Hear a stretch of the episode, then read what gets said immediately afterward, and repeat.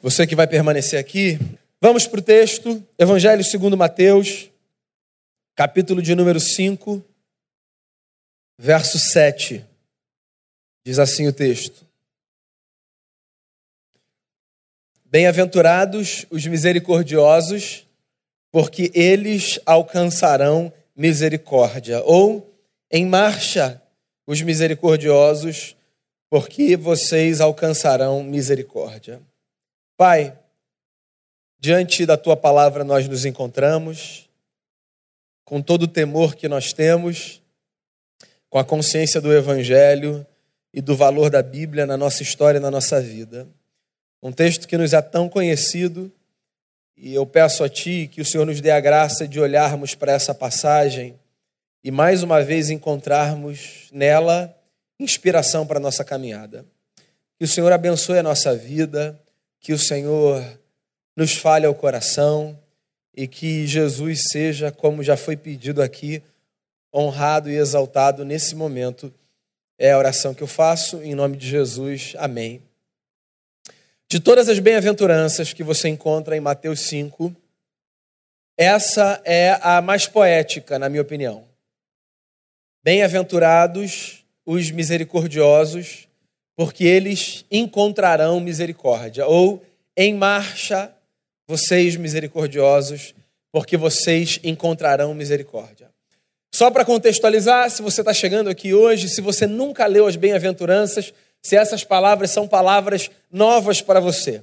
Jesus está no alto de uma montanha ou de um monte, sentado, tendo no seu entorno os seus discípulos e descendo a montanha uma grande multidão de gente desejosa de ouvir o que ele tinha a dizer. Pelo menos na cronologia do texto, a gente está no começo do ministério de Jesus.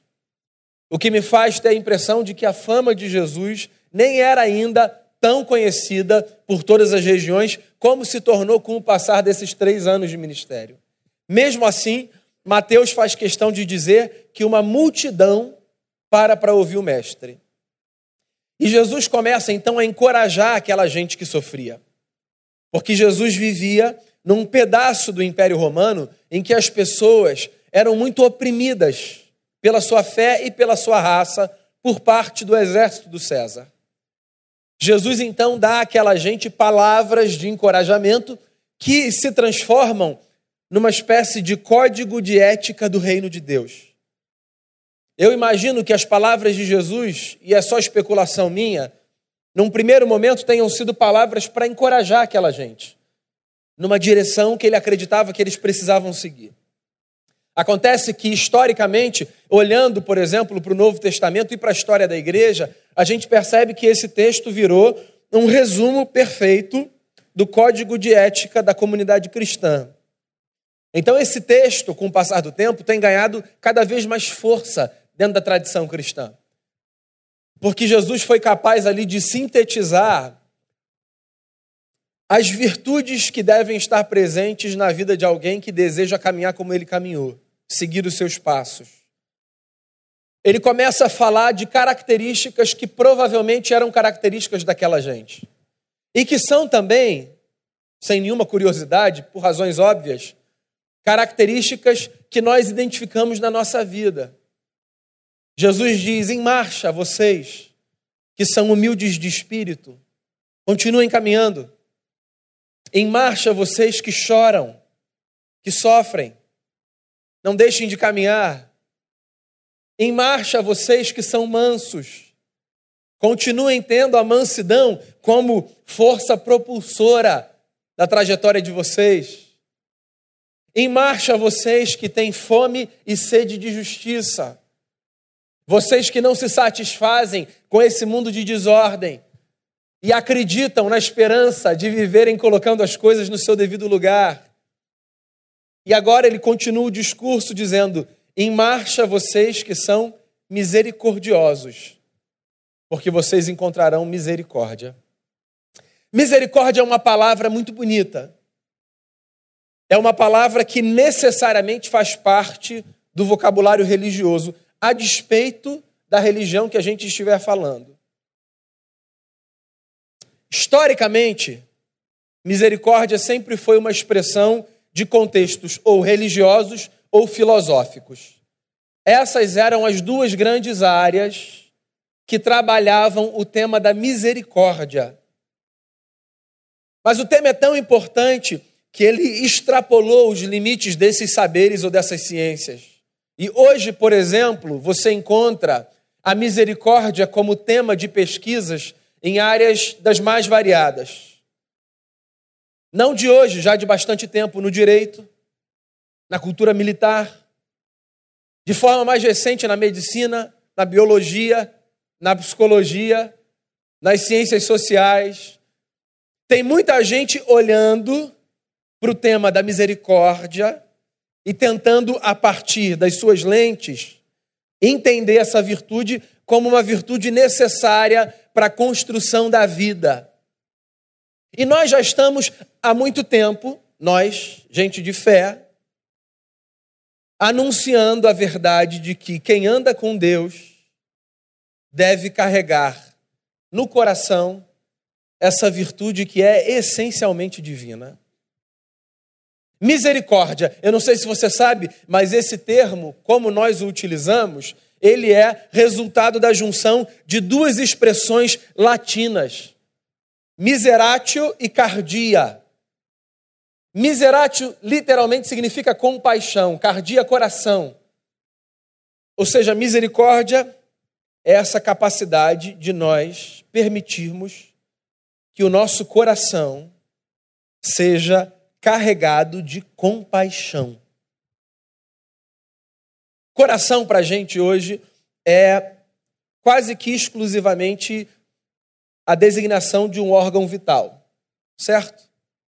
Para culturas mais antigas, sobretudo em contextos religiosos, coração tem uma conotação mais ampla e eu diria mais profunda.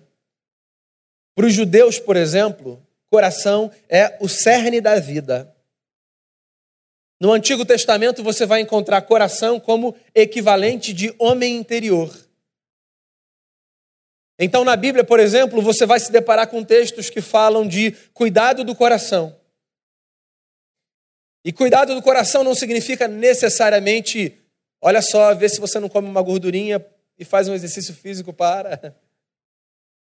Cuidar do coração dentro da perspectiva bíblica significa cuida de quem você é pelo lado de dentro. Presta atenção naquilo que há de mais essencial e que te impulsiona. Presta atenção nessa versão interna, invisível aos olhos dos outros, mas que constitui as entranhas do seu ser. Coração tomado por compaixão. Isso, misericórdia, dentro da etimologia de onde a expressão que a gente usa hoje é, deriva. Jesus viveu numa outra cultura. E para Jesus, misericórdia tinha, pelo menos na minha opinião, uma conotação ainda mais bonita do que a que ela tem para a gente hoje, que utiliza essas duas expressões hebraicas para formar essa palavra. Para a cultura de Jesus, misericórdia não era apenas, nem principalmente, ter um coração cheio de compaixão.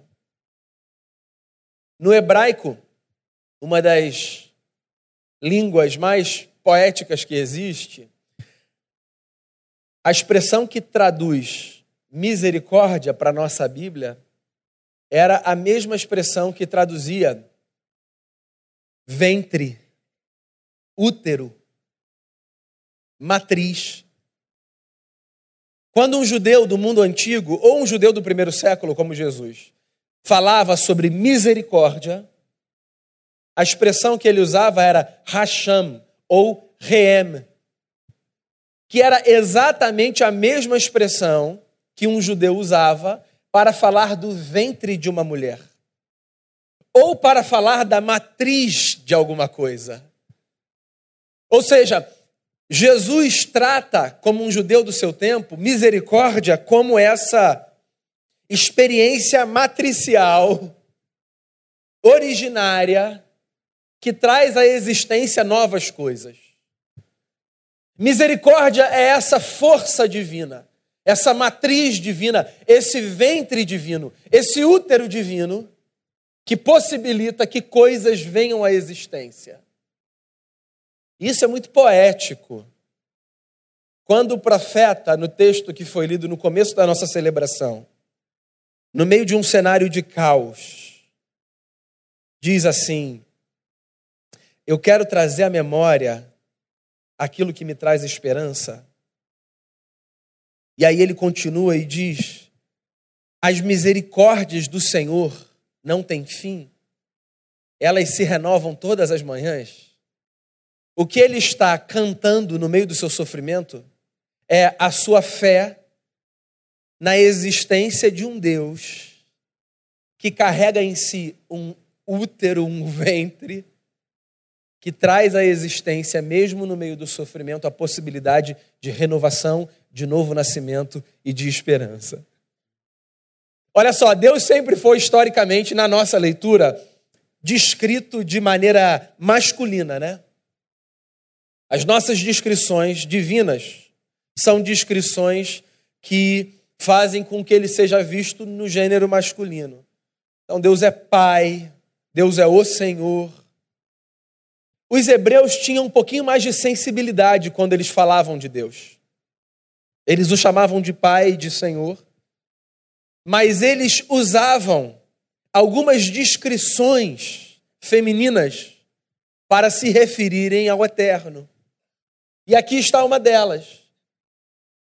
O profeta dizendo: Deus tem um útero, Deus tem um ventre, Deus traz à existência coisas. Existe em Deus uma disposição de fertilizar histórias. Se isso não traz esperança para você, eu não sei o que pode trazer. Porque eu acho que poucas coisas são mais angustiantes do que você se deparar com uma trajetória que representa a aridez de um deserto.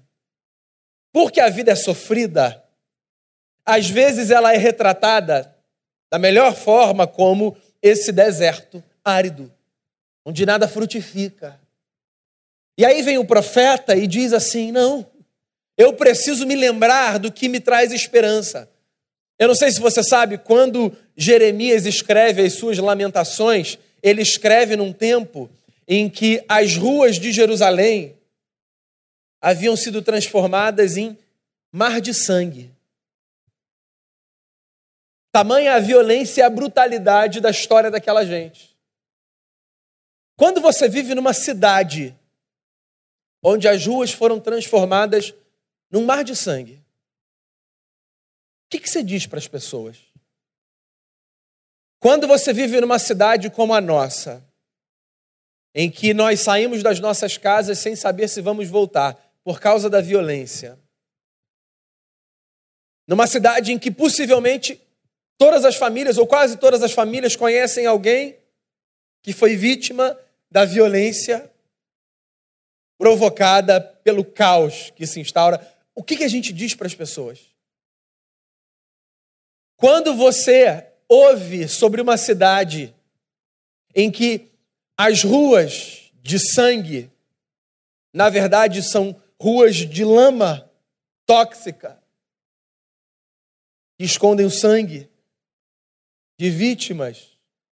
O que, você diz para essa gente? Num mundo como o nosso, de tanto sofrimento, de tanta dor, que palavra a gente tem para levar um pouco de conforto, de esperança para uma gente sofrida? Porque não dá para a gente fingir que as coisas não acontecem. E olhar para elas e dizer assim: não, fica tranquilo. Não é nada demais. É demais. Só que tem um negócio. Nós fazemos parte de um povo que carrega dentro de si uma fé. A fé num Deus que tem como uma de suas virtudes a misericórdia. A fé num Deus que tem ventre e que fertiliza a nossa história com esperança, com graça e com possibilidade de recomeço. Eu fico com a impressão, quando eu olho para esse texto, de que quando Jesus, como um judeu, olha para aquele povo e diz assim: continuem a caminhar, e continuem a caminhar como misericordiosos. Eu tenho a impressão de que o que ele está fazendo é lançando no coração daquela gente sementes para que aquela gente acredite que eles podem ser ventres ambulantes, matrizes de uma nova história. Porque olha só, é, do ponto de vista emocional, não sei se você já percebeu isso, nós nos contaminamos, eu vou usar essa expressão ainda que de maneira adequada, é com muita facilidade. Deixa eu explicar aqui o meu ponto. É muito provável que num ambiente de encorajamento, de força, de alegria, de otimismo, nós sejamos encorajados, fortalecidos e passemos a ter, em alguma medida, um olhar mais positivo acerca da vida. Da mesma forma que é muito provável que num ambiente de desesperança, de tristeza e de pessimismo, nós sejamos encorajados para essa onda. Jesus é um encorajador nato, eu já disse isso aqui outras vezes, olhando para esses textos. E para aquela gente que sofria, ele resolve dizer: caminhem, caminhem acreditando no milagre da misericórdia. Caminhem acreditando que vocês podem fazer nascer histórias diferentes no meio do sofrimento. Caminhe acreditando que a empatia que está por detrás da compaixão, caminhe acreditando que a empatia é fundamental para que um pingo de esperança surja dentro de vocês. Por sinal, eu queria falar um pouco sobre empatia. Eu não sei se você tem a mesma sensação que eu. Mas eu acho que empatia é um negócio que está indo pelo ralo. Nós estamos perdendo a capacidade de permitirmos ou de trabalharmos para que as nossas histórias se conectem. Nós não estamos mais interessados em descobrir as interfaces entre as nossas histórias e as histórias de outras pessoas. E eu acho que isso tem a ver com algumas coisas. Um, eu acho que isso tem a ver com a força da violência que se movimenta entre nós. Num mundo extremamente violento, é quase que instintivo nós nos recolhermos por proteção. Então eu me tranco na minha casa mais cedo por uma questão de proteção. Eu não faço uso de espaços públicos por uma questão de proteção. Eu desconfio de todo mundo por uma questão de proteção. Eu guardo distâncias de segurança por uma questão de proteção. Eu poderia elencar aqui N outras razões. Deixa eu falar uma coisa para você. Todas essas razões que eu elenquei aqui são absolutamente legítimas. Eu faço tudo isso que eu acabei de dizer. Eu volto para casa cedo, eu tenho medo de aproximações desconhecidas. Eu me recolho porque eu não sei o que vai vir, sobretudo em face do que eu leio, do que eu ouço.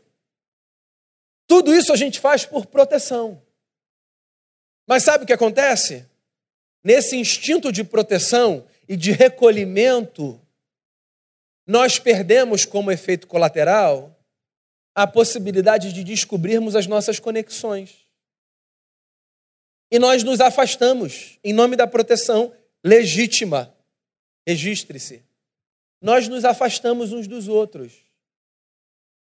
Nós evitamos o contato. Nós não ouvimos histórias.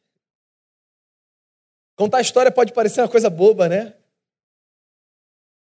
A contação de história dentro das tradições de sabedoria, é uma das mais antigas e das que precisam ir mais longe. Porque quando nós ouvimos histórias, nós construímos pontes. E nós nos identificamos. E nós abrimos o nosso coração para que a empatia permita que haja compaixão. E nós evitamos que o nosso ventre, esse espaço de misericórdia, vira estéril.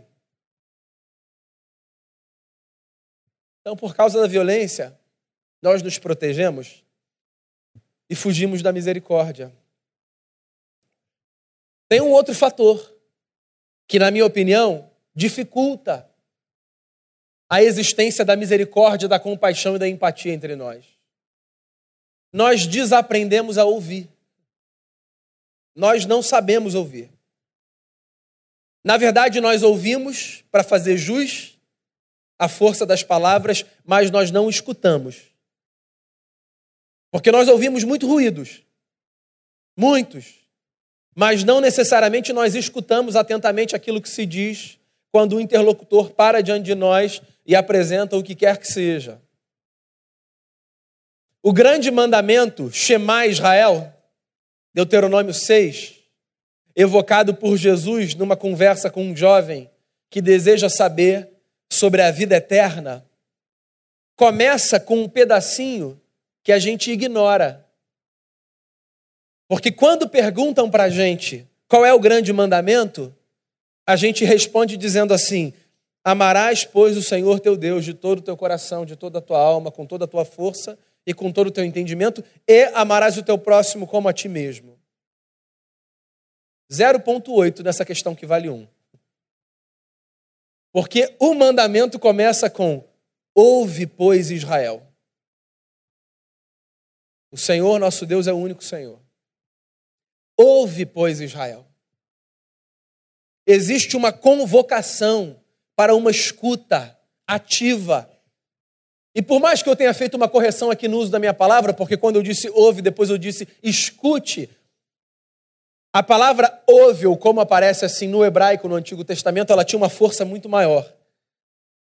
Quando você ouve, por exemplo, um ouve Israel, no Antigo Testamento, no hebraico, essa expressão que aparece traduzida por ouve, ela compreendia ouvir, escutar e responder ativamente e positivamente àquilo que você escutou. Olha só, hein? Então, ouve Israel não é só presta atenção no barulho das palavras. Ouve Israel é escuta esse negócio, processa esse negócio e responde direito. Só que a gente não faz mais isso nós não estamos dispostos a escutar as pessoas. Na verdade, para fazer justiça, nós estamos dispostos a escutar as pessoas. No entanto, nós só estamos dispostos a escutar as pessoas que pensam como nós. Ponto. Então, os nossos encontros viraram encontros de iguais. Nós não suportamos mais ouvir o contraditório. Não suportamos viramos uma sociedade que não consegue sentar à mesa com quem pensa diferente. Você não faz ideia da quantidade de coisas que eu ouço sendo dita, porque às vezes eu me encontro com determinada pessoa, A, B ou C, que pensa religiosamente, politicamente, em questões de tema como sexualidade e outros temas da vida de maneira diferente de mim. Faz ideia. E eu acho isso de uma de um retrocesso que você não pode imaginar. A gente chegar em 2019 ao ponto de estigmatizar pessoas em uma palavra porque elas pensam diferente da gente, isso é de uma infantilidade, de um retrocesso bestial que a gente não pode conceber. E olha só, para que você fique confortável, é, se lembrando de que eu estou chamando Jesus para o meu lado para essa fala, é, Jesus foi chamado de todas as coisas justamente pela sua disposição de lidar com o contraditório. Jesus foi chamado de um bêbado, ou beberrão, se você quiser uma palavra mais suave, pelas festas que ele frequentava. Jesus foi chamado de amigo de corruptos, porque tinha publicanos no seu grupo. Jesus foi chamado de amigos de pecadores. E pecador não era, no contexto de Jesus, uma expressão é, tão superficial como é utilizada hoje, do tipo, todos nós somos pecadores. Pecador era uma designação da escória da sociedade. Bem, disseram que Jesus era um endemoniado, né? Você precisa que eu avance aqui nos estigmas que foram postos sobre o nosso mestre? E veja bem, Eu não estou dizendo com isso que você não deve seguir a partir dos seus valores, caminhar, escolher o lugar para onde você vai, a pessoa com quem você vai partilhar a sua história, aqueles que você vai chamar de amigo. Eu não estou dizendo nada disso. O que eu estou dizendo é que nós precisamos reaprender o básico, ouvir o contraditório. E se você quiser mais uma base bíblica para isso, eu te dou.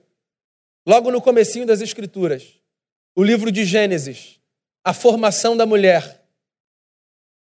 Moisés diz que Deus fez o homem cair num profundo sono, dele tirou uma costela e fez uma mulher.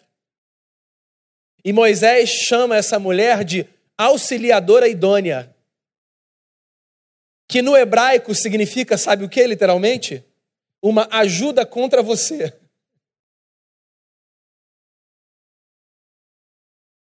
Ou seja, antes de você pensar assim, ah, então foi Deus. É. Ou seja, o que o profeta e grande líder hebreu está dizendo é que nós só crescemos enxergando pessoas como carne da nossa carne e olho do nosso olho, e tendo essas pessoas como alteridade na nossa vida. Seria uma tragédia se fôssemos todos iguais e pensássemos igualmente sobre tudo, uma tragédia, não cresceríamos. Seríamos crianças mimadas, infantis, que batem o pé na hora da contradição. Nós precisamos aprender a escutar. Escutar sem querer disputar controle de narrativa. Sem querer pedir a palavra depois para falar mais uma vez só para mostrar que a gente tem razão. A gente precisa escutar, dialogar. Nós somos herdeiros dessa tradição, a tradição de Jesus. A tradição que cresce no diálogo. A sabedoria está no diálogo e não da detenção da verdade. Saia desse lugar de dizer que você é o dono da verdade. Ouça o outro, mesmo que seja para discordar do outro. Escutar o outro não significa ter que dizer, você tem razão. A gente pode sair de um almoço pensando, é, ouvi Fulano, penso completamente diferente. E ainda assim, a gente pode se respeitar e a gente pode crescer. E sem perceber, a gente pode contribuir para que haja empatia entre a gente. Então, há muita violência, o que empurra a gente para a proteção. Sobra, ou falta, na verdade, escuta. E aí, como é que a gente vive? A gente vive assim um apanhado de gente, com muitas conexões, porque afinal de contas eu tenho 2.738 amigos no Facebook, cheio de conexões, mas com pouquíssima empatia. É, você já percebeu? Que a solidariedade foi reduzida a uma hashtag? É isso aí. Não que não haja uma força nesses movimentos virtuais, você pode se lembrar da Primavera Árabe. Você pode se lembrar da voz da comunidade que surgiu ali no Complexo do Alemão quando da instalação das UPPs. Um menino que começou a noticiar e a ajudar a sua comunidade porque não sabia para onde os bandidos estavam indo. E você pode se lembrar de muitos outros movimentos sociais que nasceram do bom uso desse universo virtual. Mas tem um outro efeito colateral muito nocivo, nós nos sentimos engajados em causas porque nós colocamos uma hashtag. E se hashtag é uma expressão que você não está entendendo, é aquele jogo da velha que a gente coloca antes de um texto na internet para expressar a nossa solidariedade.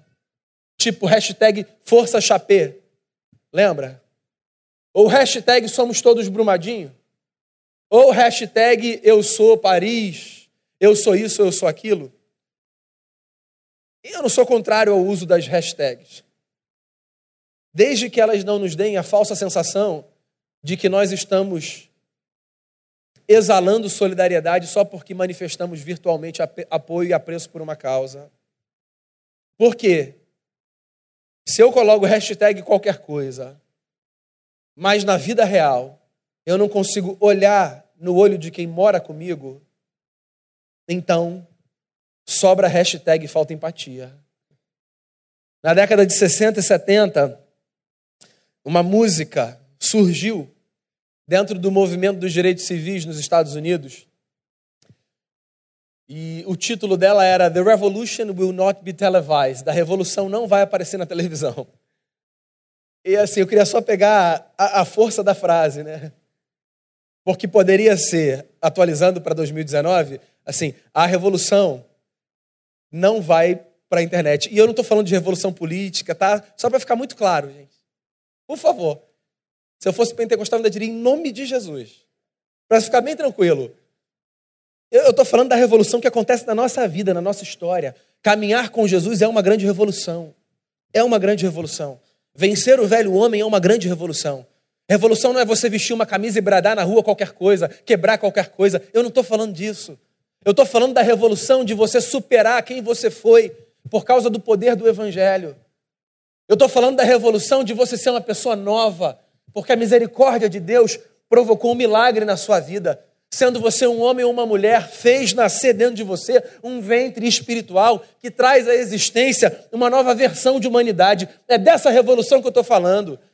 De você sufocar os seus desejos malignos, de você conseguir superar os seus instintos bestiais, de você conseguir vencer os seus pecados de estimação, de eu conseguir pegar o meu velho homem e crucificar com Jesus. Porque com Jesus eu morri e com Jesus eu ressuscitei para uma nova história. É dessa revolução que eu estou falando. Ela não vai para a televisão, ela não está na internet, ela não é de hashtag, ela é de vida, de oração, de leitura, de comunidade, de pé no chão da história. Empatia. A gente precisa disso. Depois você pode procurar uma entrevista com uma psicanalista chamada Vera Iaconelli concedida ao El País. Lembra quando aquele cachorro foi é, chutado e é, violentado na porta de um Carrefour? Pois bem, ela deu uma entrevista para uma matéria que ganhou como título a seguinte frase: A brutal morte de um cachorro vira-lata em um Carrefour leva o Brasil ao divã. E é evidente que a escolha da matéria, da manchete, tem a força do sensacionalismo que qualquer manchete precisa ter para chamar a atenção dos seus leitores. Mas no meio da entrevista, ela fala uma coisa que eu queria ler aqui, e olha só, para que fique bem claro, isso não tem nada a ver com, é, com resistência à proteção aos animais, ao direito da vida dos animais. Não tem nada a ver com isso, tá? Só para ficar muito claro. Estou fazendo muito disclaimer aqui nessa mensagem, né? Só para ficar muito claro. Olha só o que ela diz, abre aspas. Qualquer forma de crueldade contra seres vivos é injustificável e deve ser condenada em todas as instâncias. Mas parece existir certa desproporção com relação à defesa de alguns seres vivos em detrimento de outros. O que mostra que nós estamos com dificuldade de fazer uma reflexão sobre os nossos valores. E aí ela diz assim: Estamos em uma época de amplo debate sobre a crueldade dispensada aos animais, o que, diga-se de passagem, extremamente necessário, positivo e válido. No entanto, ao mesmo tempo, nós vivemos num alto grau de intolerância entre nós mesmos. Eu acho isso muito curioso. É tão difícil ter empatia por gente que nós estamos fazendo uma escolha de mostrarmos empatia por outros seres vivos e, eu não sei como é que isso funciona, inclusive por objetos, por conceitos, por ideologias, como uma forma de, não sei, aliviar a nossa consciência. É claro que eu sou uma pessoa empática, veja só a defesa que eu faço por, e aí você elenca uma série de pautas e agendas. Mas tudo bem, mantenha todas essas pautas. A minha pergunta é: como é que você trata o seu marido, a sua esposa, o seu filho, o seu pai, a sua mãe? Como é que você trata o seu funcionário? Como é que você trata a pessoa que mora no seu prédio? Como é que você trata o padeiro? Como é que você trata a pessoa que tira o lixo da sua porta? Porque eu posso abraçar a causa de todos os animais, de todas as plantas, de toda a criação, e de todos os objetos que eu posso começar a tratar na minha loucura como mais valiosos do que o ser humano. Se nisso tudo eu excluir a minha necessidade de olhar para o próximo como um igual, eu me perdi. É por isso que Jesus diz: em marcha, ventres ambulantes, em marcha, misericordiosos, em marcha, seres matriciais, em marcha, avancem vocês encontrarão misericórdia. Eu acho bonito. É como se Jesus estivesse dizendo o seguinte, ó, saia por aí, sendo ventre divino de uma nova história. Empreste a sua vida para que ela seja, na existência humana, fonte de esperança para recomeços. E você vai descobrir uma coisa: num mundo mau como o nosso, tem mais gente como você aí. A misericórdia que vai é a misericórdia que vem. Lembra do profeta Gentileza e das suas frases na Avenida Brasil e em tantos outros lugares da nossa cidade? Gentileza gera gentileza. Então me deixe pedir licença ao profeta e reafirmar o óbvio. Misericórdia, meus amigos, gera misericórdia. Eu já li algumas vezes aqui uma poesia de um pastor inglês do século XVI, um poeta chamado John Donne. E eu queria fechar essa reflexão lendo mais uma vez as suas palavras. Ele disse assim certa vez: Nenhum homem é uma ilha inteiramente isolado. Todo homem é um pedaço de um continente, uma parte do todo. Se um torrão de terra for levado pelas águas até o mar, a Europa fica diminuída, como se fosse um promontório, como se fosse o solar de teus amigos ou o teu próprio. A morte de qualquer homem me diminui, porque eu sou parte do gênero humano. Por isso, não perguntem por quem os sinos dobram. Os sinos sempre dobram por todos nós. Seja misericordioso. E nesse mundo, resultado da bondade de um Deus que tem em si um ventre, nós veremos um milagre acontecer. Misericordiosos encontram misericordiosos e fazem nascer a beleza da misericórdia. E seja assim na minha vida, na sua vida, por causa de Jesus. Amém? Vamos orar uma canção ou cantar uma oração? Seja esse Deus que é Senhor do universo, gerador do milagre da misericórdia na nossa existência. Senhor, tenha misericórdia de nós.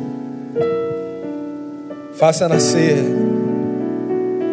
a partir de ti novas histórias, histórias cheias de graça, cheios de beleza e da vida que vem dos céus. Tenha misericórdia de nós. Nos perdoe pelos nossos pecados. Que esse sangue precioso sobre o qual acabamos de cantar nos purifique. Que expressão mais bela de misericórdia do que a possibilidade de sermos banhados, lavados por dentro pelo sangue de Jesus. Chama a gente, Deus, para essa revolução interna. Tira a gente de uma zona de conforto, Deus. E leva a gente a acreditar na força dessa revolução de quem resolve ser nova criatura pelo poder do teu espírito e vencer antigos hábitos e abandonar pecados e abraçar novos valores e permitir que isso transborde os limites da nossa própria existência, impactando a vida dos outros. Livre-nos, Senhor, da tragédia de perdermos a empatia. Livre-nos da tragédia de transferirmos a empatia, de substituirmos a nossa responsabilidade para com o próximo. Nos lembre do texto que evoca que nós somos responsáveis uns pelos outros, sim, que o sangue dos nossos irmãos clama da terra, nos encha das virtudes celestes e nos esvazie dos nossos instintos mais bestiais. Faça da gente nova criatura, não apenas de rito, não apenas de domingo, não apenas de encontro, nova criatura de vida em casa, nova criatura de vida no trabalho, nova criatura de vida na rua, de vida cidadã. Empurra a gente para viver a força do Evangelho de Jesus, a força desse amor que abala as estruturas de trevas. Nós oramos, Deus, por aqueles que o Senhor traz à nossa memória, intercedemos, seja qual for o motivo, a lembrança de cada nome evocado aqui em oração, como igreja nós apresentamos a Ti, depositamos diante do trono da Tua graça, rogando a Tua misericórdia sobre essas vidas e sobre as nossas vidas que a tua boa mão permaneça estendida sobre nós. Obrigado por ouvir a nossa oração e embalar o nosso coração com essa disposição divina, com esse ventre divino que nos enche de esperança. É a oração que eu faço por mim, pelos meus irmãos e irmãs, em nome de Jesus. Amém.